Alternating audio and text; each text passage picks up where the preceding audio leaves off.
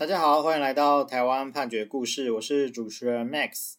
今天要跟大家分享的是一个跟车祸有关的故事。呃，故事的主角就是呃小黄。小黄呢，他在九九年二月多的时候，呃，晚上八点多，那他就骑着一个普通重型机车啊，沿着台中市区哦，呃，在某个路段，哦，他在过这个过马路的时候啊，他擦撞了同路段迎面步行而来的行人阿壮，那就是发生了车祸嘛。阿壮呢，就因此受到了创伤性脑出血的伤害。好，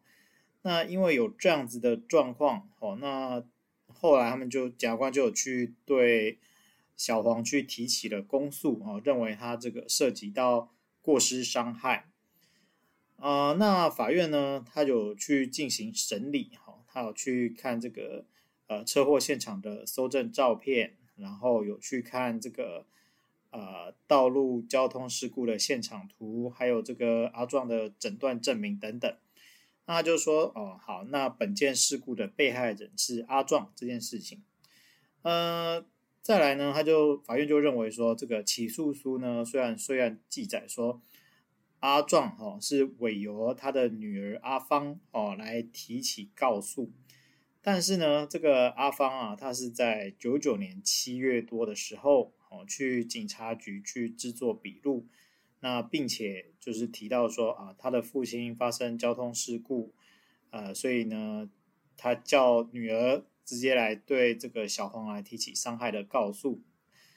那但是呢，在过程当中啊，阿芳是没有去提到说他有受到呃被害人阿壮去委任来提起告诉。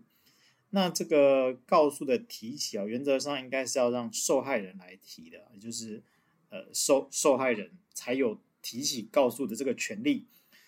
所以呢，法院认为说，哎，你应该是在警询的那个时候，应该是还没有提告诉。那后来在九九年十二月二十一日，这个检察事务官啊有再去询问这个案件啊，那。阿芳就说他是替阿壮去警察局提出告诉，然后后来就是他呃有去提委任状，那法院就有去查委任状的状况，但是诶查查出来是没有补这个委任状的状况，所以呢法院就认为说哦这个没有证据去证明说啊、阿壮呢他有委任他的女儿阿芳来提起告诉了。那再来呢？哦，如果你不是呃受害人的话，那你是受害人的法定代理人等等的状况，你也是可以来帮忙提这个告诉，有个独立的告诉权。那法院就说呢，阿壮在事发当时呢，他是成年人啊，啊也没有就是阿壮因为受到法院监护宣告指定他人为法定代理人的状况，那所以阿芳就不是阿壮的法定代理人。啊，因此呢，啊，就算这个阿芳是在九九年七月的时候，啊，警询的时候呢，是用个人的名义对小黄来提出告诉，依然是属于没有告诉权人的告诉，那这个告诉是不合法的。而这个伤害啊，过失伤害罪，它本身是一个告诉乃论罪啊。我们常常会听到什么叫告诉乃论，就是一定要有。合法的告诉，哦，那才能够继续往下办的罪啊，这个叫做告诉乃论罪。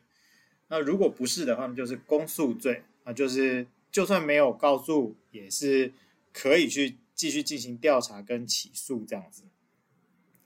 那法院他就说，嗯，这个状况啊是有一点有就有点，你告诉应该是不太合法的。那再来，他就是说这个事故呢，呃，这个阿壮是。九九年二月十八的时候去进行急诊治疗，那他到了二月二十四的时候恢复意识，啊，三月十二恢复语言能力，好，所以他认为说这个告诉期间的六个月啊，呃，应该是从你恢复语言能力这个时候可以开始算，因为你恢复语言能力，你就可以做委任啊，你可以呃去提起告诉啊等等的，好。那从那个时候开始算六个月啊，啊、就是也只能算到九月啊、的时候。那这个呃，阿芳还有被害人阿壮呢，他们是到了九九年十二月的时候，检视官的时候，阿芳才提出这个委任状啊。那这个阿壮本人呢，也提出说我要告诉。那法院就认为说，你这个已经超过六个月的告诉期间了啊，所以呃，等于是你没有提起合法的告诉。那你没有提起合法的告诉的情况啊，那法院他就必须做一个不受理的判决，就我不做实质的审理啦，你们程序上是不备的。那因此呢，就把这个案件就结束掉了。好，那这个阿壮呢，他们就很不服气。所以呢，他们就另外提起了民事的呃损害赔偿。那请求的范围呢，就是包括一些医药费啦、看护费啦，啊，还有包括精神慰抚金。那尤其精神慰抚金的部分呢，他是主张说，呃，这个失车祸事故后，哈、哦，它导致阿壮他有一个呃中枢神经系统机能重度障碍，那日常生活都需要他人二十四小时的照料。那小黄他在刑事案件的审理中啊，曾经有向法官表示说，呃，不含强制险的部分，他愿意再分期给付一百万元给被害人。但是呢，他在这个刑事不受理判决确定了之后，啊，他就避不见面了啦。那也不愿意赔偿阿壮任何的损失，所以呃，阿壮就觉得非常的难过跟受伤啊，他就请求了呃。一百五十万元的精神慰抚金。那在这个部分呢，啊，两边也主主要的一个争执点也是在于有没有离于时效啊，因为在民事侵权行为的话，它的时效是两年。那阿壮起诉的时候啊，他就是主张说这个事件是发生在九九年二月十八。那呃，检察官呢？他侦查提起公诉之后，哦，阿壮就在一百年五月的时候，啊，他有去提起一个刑事附带民事的起诉状，等于说就呃民事的部分，他有做起诉的动作。那这个案件呢，呃，前面有提到，他是在一百零一年六月的时候啊，是以这个告诉不合法为理由呢，做出了一个公诉不受理的判决。那阿壮呢，他就在这个判决确定之后起的六个月内啊，是在一百零一年的九月去提起了本件民事诉讼，所以他认为说他没有呃这个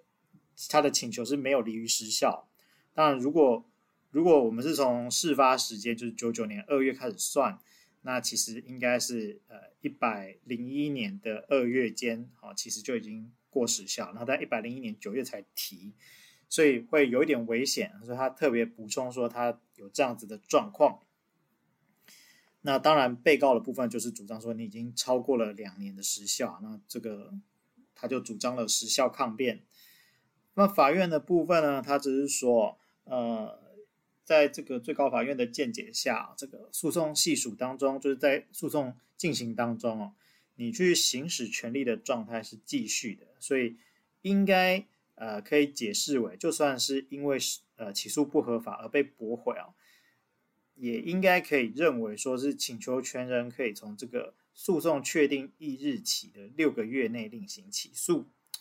好，那这个法院呢，呃，民事的法院哈，他就说这个专业的法官哦，呃，专业的检察官其实也没有发现说你的告诉有问题。那这个法官呢，事实上他也有。把这个事故去移送鉴定，哦，去厘清责任归属，他有实体在审理本案的调查行为，所以呢，他认为说，呃，不管是法官或检察官啊，其实都没有去预见到一开始这个呃刑事判决会是告诉不合法的状况，那就很难去要求阿壮你可以预见到说这个刑事判决最后会告诉不合法，呃，而有公诉不受理的状况。所以呢，他就引用了前面提到的这个最高法院的见解，他说阿壮呢在刑事附带民事的诉讼系数当中，这个行使权利的状态是依然继续的，那就没有怠于行使权利的情形。所以呢，应该是认为请求权人哦，就是阿壮，他可以在前面这个诉讼被驳回啊，确定翌日起的六个月内另行起诉。那也就是说，前面这个部分的时效是没有继续算的。所以法院最后认为说，啊、这个阿壮在民事这个两年的部分，他是没有超过期限的。那被告他这边去主张，呃，就是时效抗辩啊，是没有道理的。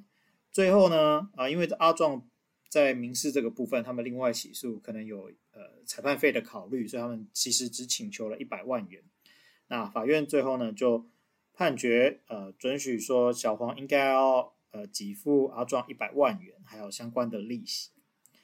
那我们今天呃分享的故事是台湾台中地方法院一百零一年度诉字第二三四零号的民事判决。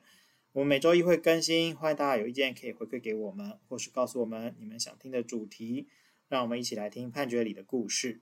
我们下周再会。